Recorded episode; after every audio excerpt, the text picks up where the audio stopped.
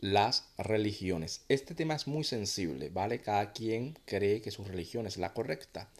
Es bastante sensible el tema y obviamente decirle a una persona que es creyente en una religión y decirle que su religión es falsa, pues se altera, porque esa religión va vinculado con su ego, con sus emociones, con su propia identidad. Negar sus creencias es, es negar a la persona, es una falta de respeto, es insultar a la persona. Las personas se sienten así, se sienten heridas. Incluso una vez hayas sacado la evidencia, la hayas puesto sobre la mesa y le hayas demostrado que su religión está falsa, esta seguirá viva en la persona porque vive en el corazón de la persona, no en el mundo de las evidencias, sino en el mundo de las emociones. Y esto es complicado. ¿A dónde quiero ir? Nada del otro mundo. Compañeros, si tú tienes creencias muy firmes, evalúalas. Lo mismo que le pasa, por ejemplo, a los talibanes, a los musulmanes, personas que son muy radicales.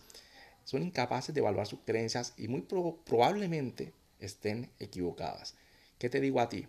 Evalúa tus creencias. Si eres, por ejemplo, ateo, si eres ateo, evalúa, oye, voy a investigar más. Quizás, quizás, quizás alguna religión sea la correcta. Investigas, investigas, evalúas, escuchas. ¿Vale? Generalmente no sucede. Una persona que obviamente esté muy cultivada en esta área.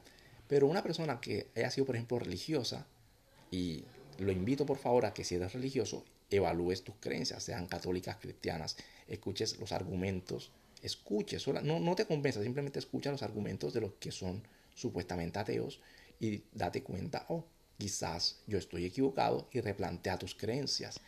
Ambas personas deben evaluarse, ¿vale? Llega un sabio, está un sabio sentado llega una persona y le pregunta al sabio, eh, yo soy creyente, es cierto que Dios existe y el sabio le dice, estás equivocado, Dios no existe.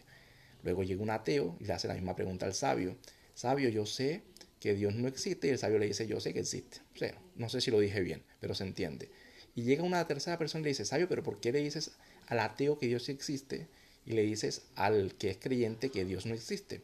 Y él le dice, porque ambos creen, pero ninguno de los dos tiene conocimiento. El conocimiento es una búsqueda espiritual. Desarrolla tu máximo potencial, nos vemos en la cima.